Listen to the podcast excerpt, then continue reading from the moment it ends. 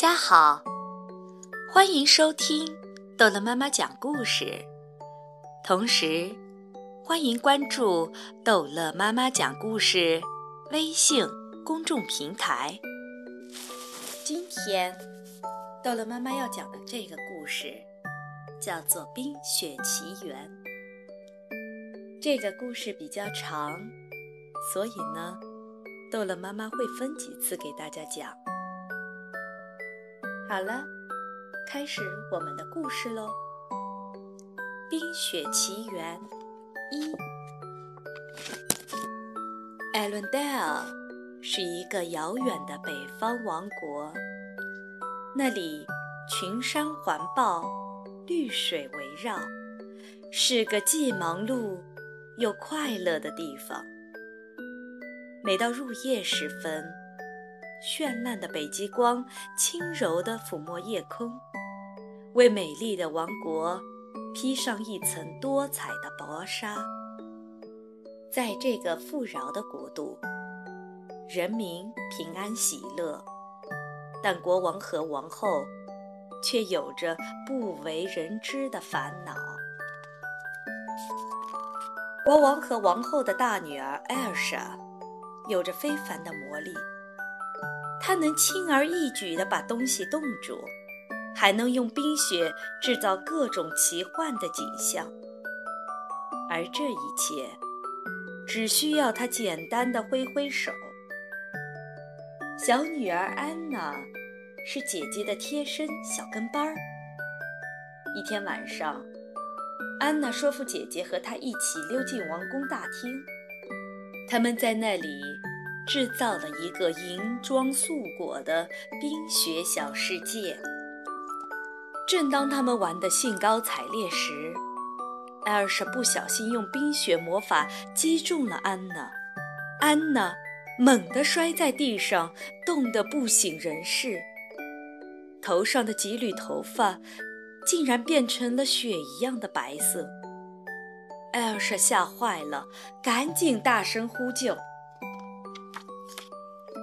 国王和王后听到呼救声，连忙赶过来。他们带着昏迷不醒的安娜和一言不发的艾尔莎，来到了地精居住的地方。神奇的地精懂得各种魔法，能够治愈魔法所带来的伤害。一位睿智的老地精若有所思地看了看安娜，说：“他可以帮助她好起来。”但前提是必须消除他记忆中有关姐姐使用冰雪魔法的所有的片段。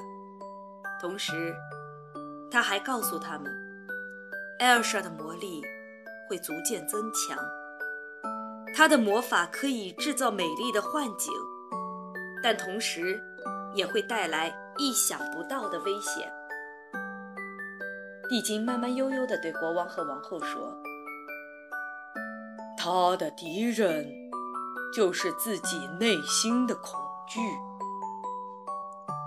回到艾伦戴尔王国之后，国王和王后锁上了城门，与外界隔绝，这样就没有人会发现艾尔莎的秘密了。姐妹俩再也不像从前那样亲密了。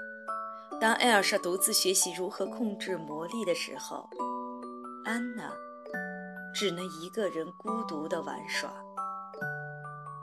只要艾尔莎的情绪略有波动，魔法就会自动地施展出来。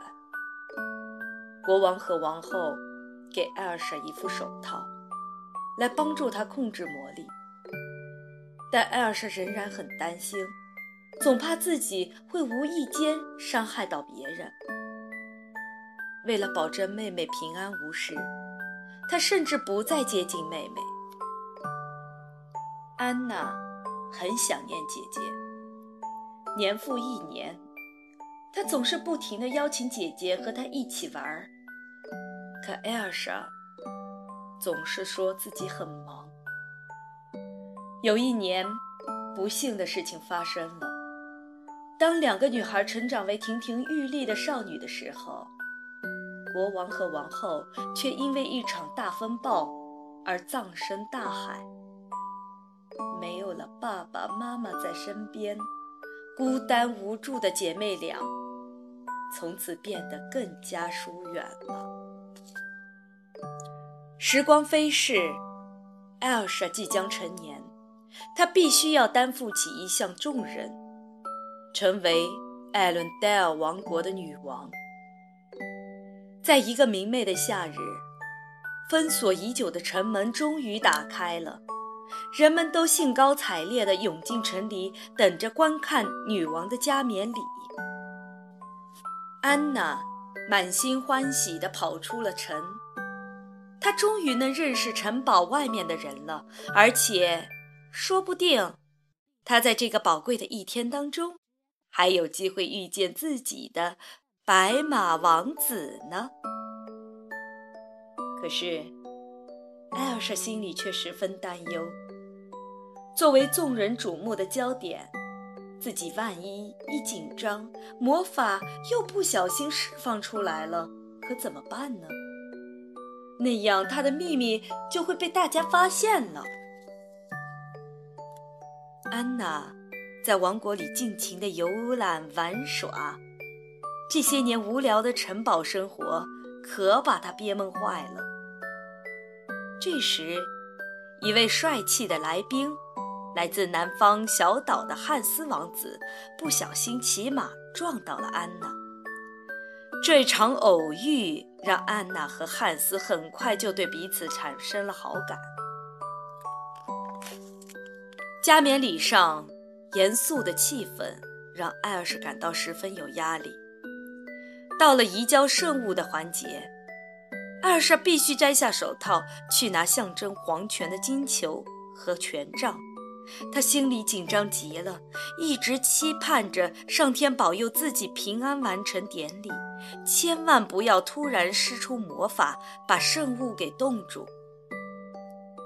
此时此刻，安娜正站在艾尔莎的身边，偷偷地望着汉斯呢。在加冕礼舞会上，安娜和汉斯度过了愉快的夜晚。他们尽情地笑啊跳啊，不停地聊着天。也许这就是一见钟情吧，安娜想。接着，汉斯竟然向她求了婚，幸福来得太突然了。安娜红着脸，立刻答应了。安娜连忙跑去告诉姐姐这个好消息，但艾尔莎的反应却不如她所愿。你不能嫁给一个你刚认识不久的人呢，艾尔莎生气地说。当然能，因为这就是真爱。安娜坚持道。我不同意，艾尔莎坚定地回答道。我是绝对不会同意这场草率决定的婚姻的。艾尔莎转身就要离开舞厅，可安娜。一把抓住了他的手，而且还一不小心拉掉了艾尔莎的手套。安娜开始不停地抱怨：“你为什么总是否定我、冷落我、疏远我，对我的好意不理不睬？我，我再也不想这样下去了。够了！”憋红了脸的艾尔莎忽然大吼一声，接着一道冷光从艾尔莎的手心发射出来，尖锐的寒冰顿时冻住了整个舞厅，所有在场的人都惊得目瞪口呆。看到此情此景，艾尔莎含着眼泪，头也不回，飞快地跑出了王宫。他害怕自己会伤害到别人，都离我远点儿！他一边跑，一边对城堡里的人喊道。艾尔莎疯狂地奔跑着，所有他接触到的东西都变成了寒冰。当他跑向海湾，踏上水面的时候，脚下的海水都冻成了冰。寒冰不断的四周扩散，把所有的船都冻在了海湾里。寒冰自动蔓延开来，布满了整个王国。市民们开始不安地骚动起来。安娜这下终于明白，艾尔莎这么多年来都不愿意和自己亲近的原因了。安娜把艾伦戴尔王国托付给汉斯，自己骑上马去追艾尔莎。她要把姐姐找回来，想办法让姐姐把寒冰融化，拯救整个艾伦戴尔王国。就在这个时候，满腔委屈的艾尔莎爬到了山顶上，那里荒无人烟。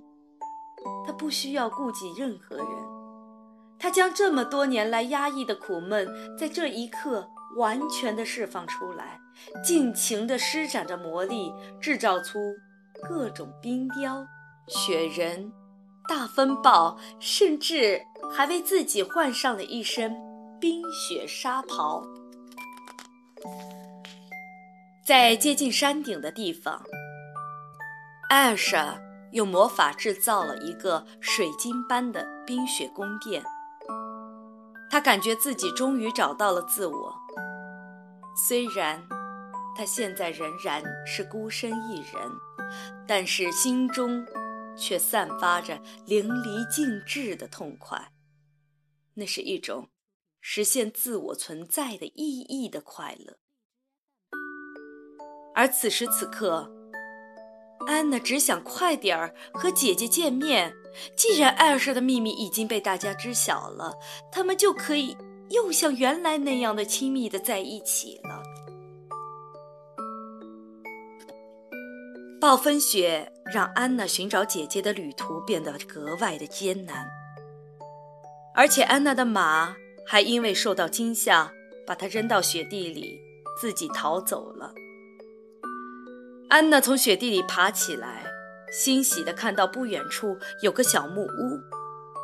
在这个流浪奥肯雪州贸易站兼桑拿房中，安娜购买了长靴和保暖的衣物。这时，一位名叫科斯托夫的年轻人。步履艰难地走了进来。他是一个采冰人，他郁闷极了。这场突如其来的暴风雪害得他没了生意。科斯托夫说：“这场暴风雪来自北山。”听到这话，安娜不停地缠着他问各种问题，想从中打探到关于姐姐的消息。安娜为科斯托夫和他的驯鹿购买了一些补给品。他恳请科斯托夫带她登上北山。在安娜的软磨硬泡下，科斯托夫终于同意了。明天天一亮，我们就出发。不行，安娜说：“我们现在就走。”在路上，安娜。把艾伦戴尔王国中发生的事情告诉了科斯托夫。科斯托夫觉得非常不可思议，他希望安娜能够劝说艾莎把夏天带回来，那样人们就会重新需要他切割的冰块了。突然，他们听到狼嚎的声音。安娜协助科斯托夫对抗狼群，可是。狼群把驯鹿斯特逼到了峡谷边，斯特只得奋力跳过悬崖才能得救。于是，他纵身一跃，雪橇撞击在岩石上，摔了个粉碎。不过好在安娜、克斯托夫和斯特都平安无事。逃过一劫的一行人继续向前行。到了第二天破晓时分，安娜和克斯托夫终于看到了远方脚下若隐若现的艾伦戴尔王国，看到整个王国仍然处在冰雪天地之中，他们感到非常沮丧。朝树林深处走去。他们看到了艾尔莎用魔法为这里制造出的一片神奇的景象。我从来也没有想过，冬天也能这么美丽。安娜吃惊地感叹道：“可是到处都是白茫茫的。”一个声音响起：“增添点颜色多好啊！我想要是有深红色或是黄绿色就完美了。”在他们身后出现了一个活生生的雪人。我叫雪宝。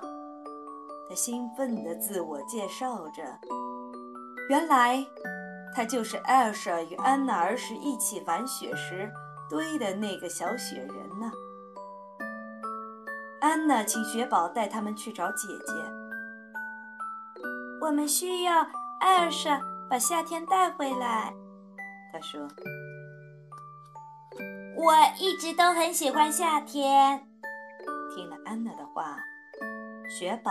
陷入了无限遐想中，悠悠地说着：“温暖的阳光照在我脸上，把我的皮肤晒成健康的小麦色。”可安娜和克斯托夫听着这番话，却想：夏天对于雪人来说，可不是怎么好吧？在艾伦戴尔王国，汉斯正在努力让大家保持冷静。来访的贵宾中有一位公爵，因为被困在这冰天雪地之中，他表现得非常愤怒。这时，安娜的马独自回来了。安娜公主肯定遇到麻烦了，汉斯高声喊道：“我需要有人跟我一起去找她。”公爵说：“他的手下可以加入寻找公主的队伍中。”就这样，他们随着汉斯王子一起出发了。今天的故事就讲到这儿，欢迎收听《冰雪奇缘》下集。